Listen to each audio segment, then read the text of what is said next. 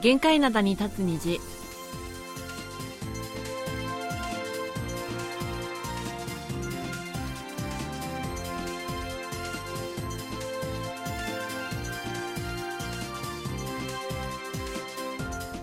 スナーの皆さん、あにゃせよ。10月25日火曜日の限界灘に立つ虹、丸組のお母さんことキムヤスンです。ソウルナリスことキマンソンです。え今朝のソウル気温が下がりました。今朝の最低気温は5.9度でした。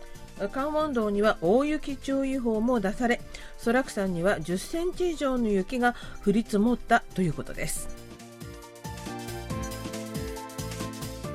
はい、カオン道まあ韓国東部っていうふうに言われてるんですけれども、はい。寒さが厳しいところではありますよね。んうん。でも10月に大雪関連の警報が出されたのは、まあ、2005年以来17年ぶりのことだということでそのソラク山というところはもみじがすごく綺麗なところなんそうでよね。ですすよね、今ね。ううん。だからもみじを見に行ったはずが雪景色が雪景色が見れたっていう感じじゃないかなっていう。なるほどねね。でも行楽シーズンに雪が降っちゃうとちょっとあれじゃないですかね。うん、でも喜んでる人もいると思いますよ。私もね、あの、3月に、に、ソラクさんに、ずっと前なんですけど、ゆ行ったんですけれども、その時雪降ったんですよ。うん。で、ちょっとね、不便はしたんですけれども、車だったので、うんでもあの、スノータイヤとかの蓄えがあったんでね、喜んでました。3月に雪が見れたって。まあ、運転しない人はね、喜ぶんでしょうね。そうかな運転すうちのる人は。いや、うちの夫もなんか喜んでましたけどね。なるほど。はい。はい。さて、えっと、もみじが本当に綺麗な季節なんですけれども、今時期なんですけれども、私あの日曜日に国立ヒョンデ美術館、現代美術館、カチョン館に行ってきました。私も最近そこ一生懸命ね、クリックして、なんとか予約しようとしてます。そうなんですよ。私ね、本当にあの先輩のことを思い出しましたよ。うん。うん。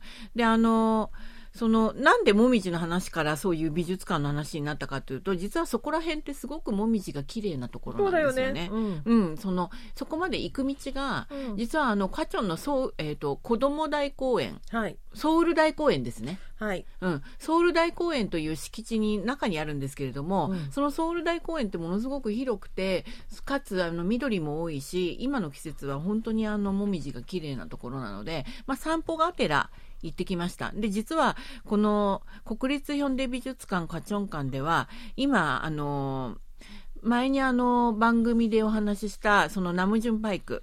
のビデオアート「ザ・モア・ザ・ベター」うんペクナムジュンさんのね、あれが展示されています。あ、で、日曜日だったからやって、見れたのかな？うん。ただね、最初入場した時は、あの、モニター消えてたんですよ。あ、はいはいはい。うん。だから、ああああ、今日も見れないのかなと思ったんですけれども、うんで、あの、実はその、展示の一つとして、このあの、ペクナムジュンさんの、その、このビデオアートが最近修理されたっていうふうにお話ししましたけれども、うんそこまでの過程をね、うん。すごくあの記録が詳しくあの、はいはいはいそういう記録が展示されていたっていうことと、うんうんそれからもともとこのビデオアートはどういうふうに生まれたかみたいなね、うんそんなようなあの展示があったので非常に興味深くあの見ていたんですよ。はいで見て出てきたらねついてたっていう。モニターが。でどうでした？ーんよかったですよ。あ、見に行くだけの価値あります？ありますよ。それにあれ無料だもん。入場した途端あるんですよ。ああ、なるほどね。うんうんだからすごいなんか、えっ、と、放送でも何度もそうやってお話ししたし、皆さんからもなんかお手紙いただいてたじゃないですか。はいはいはいだからなんか感激しましたよ。それで何カットも写真を撮ってしまいました。なるほど、なるほど。うんはい。で、あの、その他に、サムスングループのその、前、イーゴニ会長のコレクションの一部も展示されています。はいで、これのせいで多分、そうなのよ。そう予約がね。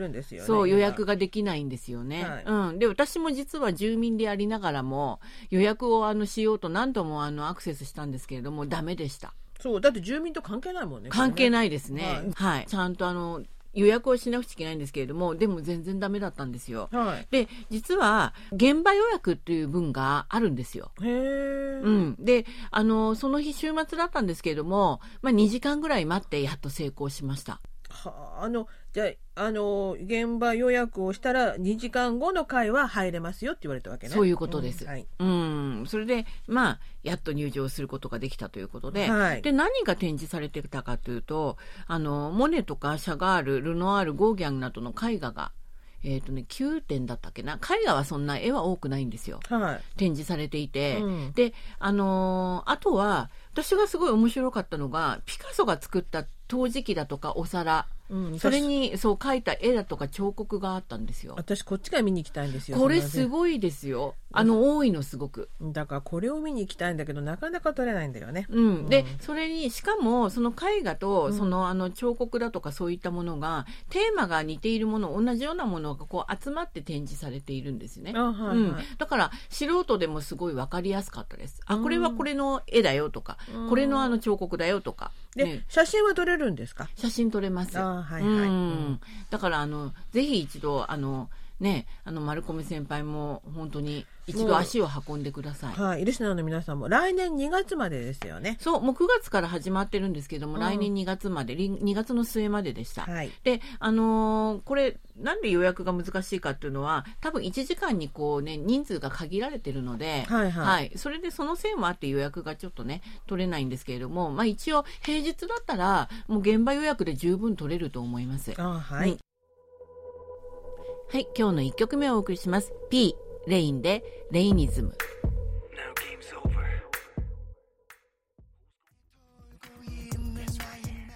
はい、今日の1曲目お送りしました。P、レインでレイニズムでした。はいえ実はこの曲はあの後ほどいっちゃんなようにちょっと関係する曲なので、そこまでちょっと取っておきたいと思います。はい。はい。それでは今日最初のお便りご紹介します。えー岐阜県にお住まいの平野誠一さんからいただきました。KBS ワールドラジオ日本側の皆様、こんにちは。10月下旬に入りましたが、美濃市は朝晩と日中の寒暖の差のために着る洋服に迷っています。あ、それはソウルも同じです。同じですよね。うん。で、あの、冬用の布団を干したり、服装をタンスから取り出したりしましたが、この気温の差で鼻水が出るようになりました。全く同じです。私今も出てます。ね、なんかね、しきりにこと拭いてますけどね、はいっていうね。ははい。で、職場では九条から来ている職員は寒くてストーブを出したと言っていました。あ、こちらもあの暖房入ってます。暖房入ってますよね。アパートはい、うはん。だから、朝晩がね、やっぱりちょっとね、ちょっと肌寒い感じです。い。はい。はい。で、えっ、と、今月8日と9日は美濃市で、美濃和紙あかりアート展が開催されましたということです。で、あの、県外からも観光客が足を運び見に来ていました。またお、お隣の関市では刃物祭りも開催されました。あすごいね、刃物祭り。刃はい物。刃物が展示されてるのみたいですね。う。うんんで日本では今月に入って新型コロナウイルスの感染者再び増加していますあ、韓国も同じです。同じですよね。はい。うん。であの冬に向かってインフルエンザも同時に流行して第8波が来ると警戒している人もいます。うん。同じじゃないですか。同じ話出てますか同じですよね。韓国と全く。はい。はい。はい。で、またかつて日本のプロ野球で活躍したイ・スニョフさんが、トゥサンの監督に就任したことも喜ばしいです。現在、韓国プロ野球では日本人のコーチ、また選手は何名が在籍しているのでしょうか。本当に平野さん、ありがとうございます。はい。はい。この私、あの、美濃和紙あかりアート展っていうのを知らなかったので、ちょっとあの、検索をしてみました。はい。はい。そしたらもう、美濃和紙っていうのはもう1300年の伝統を誇っている和紙ということで、それで作った明かりのアートの作品なんですね。それが展示されているということで。明かりのアートっていうぐらいだから、うん照明の何？そうそう、そスタン。ドみたいな感じかな？スタンド、そうですね。スタンド、必ずしもスタンドの形にはなってなくても、うんここ壁につけたりとか、そういう感じでした。はいはい。はい。それが、すごいのが、一般の部と小中学生の部っていうね、部門が2つあって、はい小中学生も作るんだなと思ったんですけれども、うんはい。で、全国から募集審査して、重要伝統的建築物群保存地区に指定されている、うだつの上がる街並みに展示するんですって。面白い、あの、名称のところです。うん。ん。だから、そういう、なんつうのかな、道にこういう、なんつうのかな、展示されてるみたいななるほど。あの、うん。体育館とかそういうところじゃなくて、はい。文化ホールじゃなくて、道端に展示されてるっいやてことですか？でも建造物だから、うん。保存地区。まあそうですね。いろんなそのそういう伝統的な建物が建つそういうところに展示されてるってたった2日間しかやらないのかなとか思ったんですけれどもね。もったいないよね。うん。うん。とにかく私写真はちょっと見たんですけれどもすごかった。であの、はい。綺麗でした。はい。はいえっ、とですね、あと、イ・スヨフさんの話があるんですけれども、うんそう、ドゥサンベアーズの監督にこの度就任しました。はい。イ・スヨフさんはずっとサムスンマンだったので、他の球団とは全然縁がなかったんですよね、選手時代はね。はい。うん、でニュースでもお伝えしましたけども、まあ、日本とはご縁があってロッテ、巨人、オリックスで活躍したというふうになってます。はい。はい、でドゥサンベアーズっていうのはどういう球団かというと、まあ、ソウルが本拠地ホームグラウンドで、まあ、かなり人気のある球団で結構強かったんですけれども今シーズンは、まあ、9位ということでポストシーズンにはならなかった。進出はならなかったというふうになります。はい。であのイースニョプ監督はその監督の経験がないリスクの大きな監督だと自らそういうふうにね。本当にそう、はい。初めてだもんね、監督はね。うん、話してます、はい。でトゥさんの雰囲気とかも全然わからないじゃないですか、うん。正直言って、うん。うん。でプレッシャーもありますけれども特に若手選手たちのコミとのあ若手選手たちとのコミュニケーションに努めたいというふうに抱負を語っていました、なるほど。はい、あとねあの日本での経験にも言及しています、はうん、自分は要するにホームランをどんどんどんどん打つような選手だったと。い。うん、そうだよね。そう、それに、それのために頑張っているっていう感じ？う。うん。うん。そういう選手だったけれども、うん監督になった今としては、やっぱり相手の守備に合わせて打球をこう送って、ゴロで点数を上げるような犠牲の精神も必要だというふうに考えていると。あホームランをパンパン打つだけが脳じゃないあ、そういう日本式の野球をやっていこうって話ですか？そうした意味で、そうう、ん日本にいるときに、うん日本の選手たちの競技力がとても良かったと。そういう硬い野球をされるんですかね？楽しみですね。うん。やっぱり監督としてはね、選手とは違うから、手堅いこういう感じの野球をするんじゃないかなと思います。トゥさんって結構そういう手堅い野球してたチームじゃないですか今まで、そうなんですかね。うん。私はあのただすごく人気があってやっぱりホームグラウンドがソウルだから人気があって、うん。非常にあの成績もいいチームみたいな感じです。はい。であのちなみにその日本人のコーチや選手はどれぐらいいますかというご質問もいただいてるんですけれども、はい。まずあのコーチなんですけれども、うん。そのトゥさんにですね後藤隆氏がコーチコーチとして就任しました。はい。うん、で後藤コーチはトゥさんにはまあ正確には就任というかよりは復帰になります。前もいらしたんですね。そうですね、はい2018年に一軍打撃コーチだったんですって、はい。うん、でその時チームのレギュラーシーズン1位と韓国シリーズ進出に貢献したというふうに、なっています。はい、で2019年からは日本の巨人に戻って、うん。で今季限りで巨人を退団しまたトゥーさんに復帰したっていうことなになります。るほどね。はい、であのちなみに2022年2022年今年ですね、はい。韓国で活動する日本人コーチっていうのは2人いらっしゃってはい。であともう一人が KT ウィズの鈴木文弘コはいーチです、はい。二軍バッテリーコーチなんですって。うん、で去年就任されて今年2年目なんですけれども、はい。実は KT ウィズは去年はすごい成績良かったんですけれども、うん今年はね4位だったまああの準プレーオフは進出してたんですけれども、はいあの先日キウムヒーローズに、まあ、2勝3敗で敗れてプレーオフ進出がならなかったっていうふうになっています。あはいはいそんなふうには日本人のコーチは、まあ、今年は2人いらっしゃるということなんですけれども、はい。ただその日本人選手はプロ野球ではいないみたいです。そうだよね。うん聞いたことないよね。うんただあのいろんな国籍の外国人選手いるじゃないですか、はいはいはいでその中で日本で活躍していた外国人選手が韓国の球団で今あの活躍してますっていう人は何人かいたっていうそういう感じですね。なるほどねうん、こんなような状況になっています。はい。はい。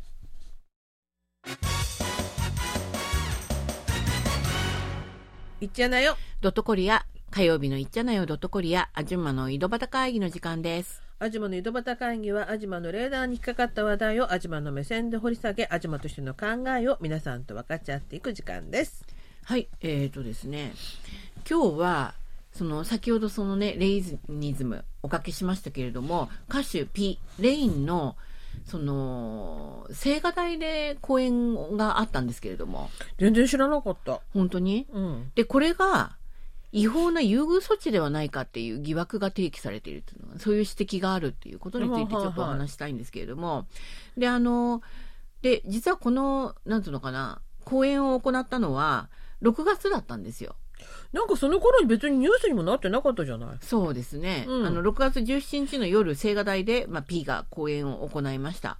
でうん青瓦台はもう私たち番組でも何度もお話してますけれども5月に5月から一般開放されてるんですよね。うんで歌手の単独公演が行われるのはまあ初めてということですだ。ってほら青瓦台で何？モデルさんたちが、ね、写真撮っただけで問題になった青瓦台で公演までしてたんですか？それも6月に？そういうことです。どうしてねあの、なんかニュースにならなかったんだろうって思っちゃいますよね。うん、まあそうですよね、うん。で今になってなんでこういうふうニュースになっているのかっていうこともありますよね。はい。はいでちょっとじゃあ経緯をちょっと順序立ててあのお話ししますとこの公演というのはあのなんで開かれたかというとまずNetflix のリアリティショーこれを撮るものだったそれの一環だったんですよね。あはい。うん、であのタイトルが「Take One っていうふうに韓国語では言うんですけれども、うん日本語のタイトルとしては「Take One My Last Song」っていうふうになっています。はうん、であのその日本のあの Netflix に、まあ、アクセスしていただいたらこういうあの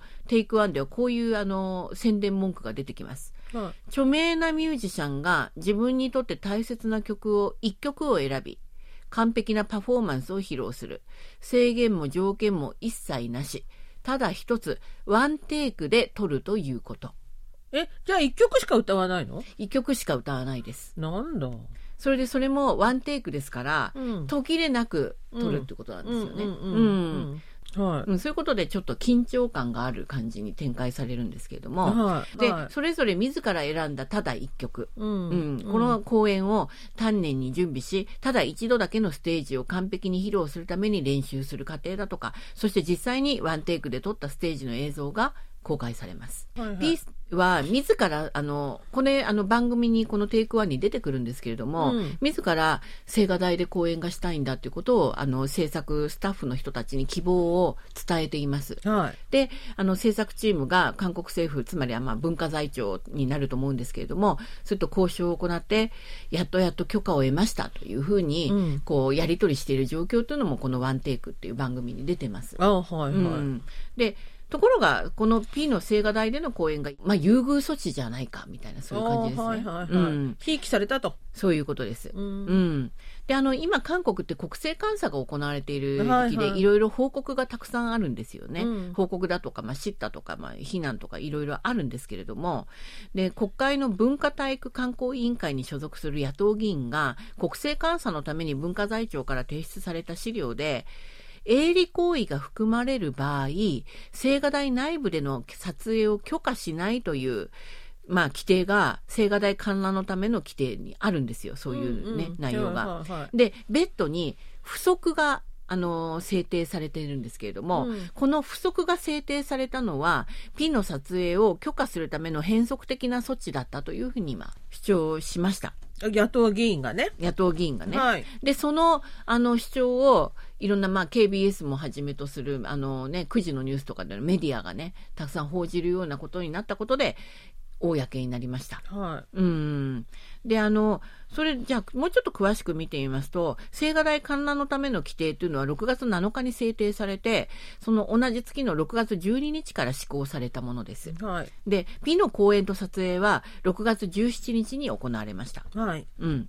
当初の規定であれば、商業的なコンテンツの17日の撮影というのは不可能な状況だったはずなんですけれども、文化財庁が不足に関連規定は6月20日以降に申請を受けた県から適用するという内容を加えたことで、公演が許可されたというふうにメディアでも報道されています。うん。うん。で、あと、ネットフリックス側の撮影を許可したのは、こう一般開放された青瓦台の姿を190カ国余りに発信されている OTT サービスのネットフリックスを通じて PR する目的だったと。だから、決してその青瓦台が営利をこう、貪ったりとか、そういう追求する、そういう行為ではなかったというふうに、まあ、暗に主張しているわけですね。うん、まあそれはそうだろうね。うん青瓦台本館の中で踊って歌っ中でてるわけ踊ったんですよ。で、大統領執務室からうんドローンで撮影して、うん P がこう、あの、外に、外っていうか、その、あの執務室から出てきて、こう本館の階段に降りてきてっていう、ううん。んそんな風に全体、まあ、建物の中をこうやってね、こう見せてくれてるんですよね。青瓦台の宣伝にはなってそう？それを見ると外国の方はあ見見に行きたいなと思っちゃう？そう思ったと思います。あのね、あの、照明も綺麗でね、すごくあの行きたいんじゃないかと思いますよああいう感じだったら。はいはい、でちなみに公演は無料公演だったんですよ。うんでこの点もやっぱりその利潤の追求とはちょっとあの距離がある無料んじゃないか。公演ということは見に行った人もいたってことですか？はい。あの、実は、応募してくださいみたいなね、うんあれが、SNS であったらしいです。へえうん。で、2万5千人の応募があったんですけれども、うんそんなに入れないので、うん1000人に限ったということですね。えその1000人が青瓦台の本館に入ったってことですか？本館には入れないんですよ。外？本館は、うんあの、P が公演してただけで、うん外に。外にあの広場ですね芝生広場にうんあそういうことです。うん。だから、あの、まあ、青瓦台もそうですし、無料公演だったということで、P 個人の営利を目的にした活動だとは見難いんじゃないかっていう、そういうね、まあ、意見もありますね。でもネットフリックスからおお金もらったんでしょ？P それはもうね。まあ、それは出演料ですよね。うんうんうん。でもネット、あと、ネットフリックスが、まあ、有料の動画配信サービスではあるけれども、まあ、P の公演を通じて、そんな商業的な利益を追求したとみなすものも、なんか難しいんじゃないかみたいな意見もありますね。うん。ん。どうですか？この問題。もうちょっと大きくなりそう？それともこのくらいで終わりそ大丈夫じゃないかなと思います。だって映像がすごい綺麗だったもん、私。あのうそれとこれとは 関係ないか？関係ないと思うけどねああ、でも、まあ、P 本人が何もまだ言ってないんで、コメントはしてないであす。なるほど、うん、はいだから、まあ、それがあるかないかなって、そこに注目されてるみたいですね。うんなるほどはい、今日の2曲目をお送りします。イーソンヒーで、ジェイエゲ、ジェイに。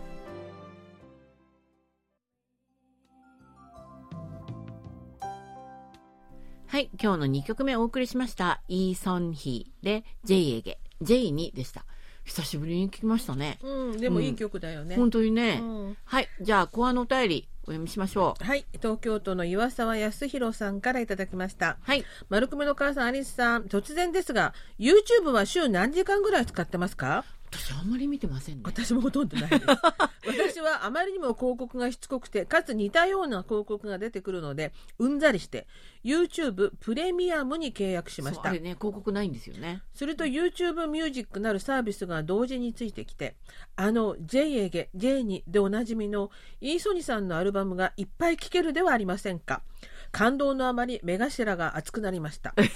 私は1980年代に東京駅近くにあったサムチュンド3つの中の道ですね。という、はい。関半島の書籍カセットテープなどの専門店にたびたび通ってイーソニさんのカセットテープを10分 ,10 本ぐらい買いました。うん。それがパソコン1台で全部とまでは言えませんがたっぷりと聞けるのです。ということで素晴らしいです。私このサムチュンドを知ってます？私も行きましたね。本買いに行きましたね。もうないんですか？ないと思いますね。ああ、もねそういうことですね。うん。はい。うん。で、あの、そう、YouTube プレミアムで。あのかあのー日本語版で YouTube 多分一番見てるの隙間さんです 本うん朝早く起きてるとか YouTube 見てるってよよくいつも言ってます当にあ、で隙間さんそうそう話してましたね。はい YouTube の話。はい。で、隙間さんの場合、YouTube で、岩沢さんは、イーソニさんの音楽を聴いてますが、うん隙間さんは日本の昔の音楽。夏メロ。桃江ちゃんとか聞いてます。隙間さんはね。だから本当にね。いいですね。で、結構そういうね、貴重なデータがあるんですよ、YouTube。そうそうそうそう。そういうのがあるらしくて、昭和の歌謡とかね、隙間さん聞いてるみたいですよ。でも、プレミアムにしたなんて話は聞かないな。どうしてんのかよくかんないあいや、あの、ちゃんと広告見てると思います。隙間さんだったらね。そうね。はいね。さて、ちょっとここでお知らせがあるんですけれども、はい。毎月最終金曜日は過去の特別番組をお届けしています。今週28日は2020年11月30日に放送された特別番組就業者の食卓韓国の精進料理が伝えるヒーリングの再放送をお送りします。でこのため金曜ステーションがお休みということで皆さんご了承くださいというお知らせしました。はい、ということで火曜日の限界などに立つ日お別れの時間です。お相手は丸熊の母さんことケミョンスンと、そうなりすことキマーソンでした。またの時間まで皆さん、あにげせよさようなら。